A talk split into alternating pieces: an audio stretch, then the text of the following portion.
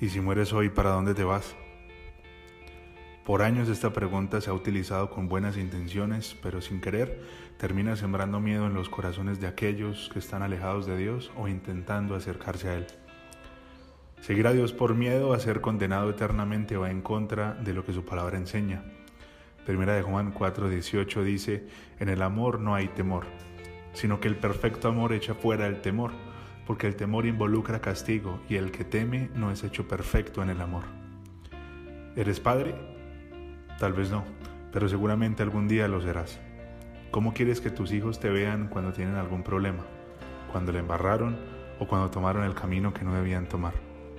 ¿Quieres que ellos piensen, hey, no puedo llamar a mis papás porque me van a matar? ¿O quieres que digan, debo llamar a mis papás porque ellos me van a ayudar? ¿Cuál de esas preguntas crees que describen mejor a Dios? ¿Cómo queremos que la gente se sienta amada por el Señor si les decimos que si no se cuidan serán condenados por pecados que incluso nosotros cometemos? No podremos obtener con obras lo que se nos ha dado por gracia. No podemos. Primera de Juan 5:13 dice, les escribo esto a ustedes que creen en el Hijo de Dios, para que sepan que tienen vida eterna. Creer en Dios es conocerlo y pasar tiempo con Él.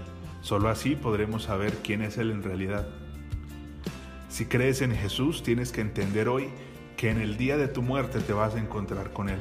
Debes vivir con la seguridad y la certeza que estarás con Él cuando dejes de respirar y dejar de vivir con miedo, dejar de pensar que Dios está lejos de ti por tus errores.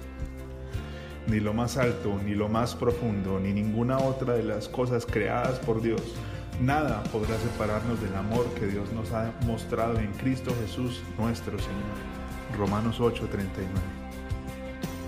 Ey, entonces significa que si creo en Jesús puedo hacer lo que quiera y no va a pasar nada? No, por supuesto que no. El que hace lo que quiere aún no ha conocido la gracia y el amor de Dios en realidad. Romanos 6, 2 dice, ahora bien, ¿deberíamos seguir pecando para que Dios nos muestre más y más su gracia maravillosa? Por supuesto que no. Significa que al que mucho se le perdona, mucho ama. Significa que cuando entendemos que por creer en Él no existe ninguna condenación, podemos amarlo en realidad. No por miedo, no por temor a condenarme. Podremos amarlo porque nos salvó.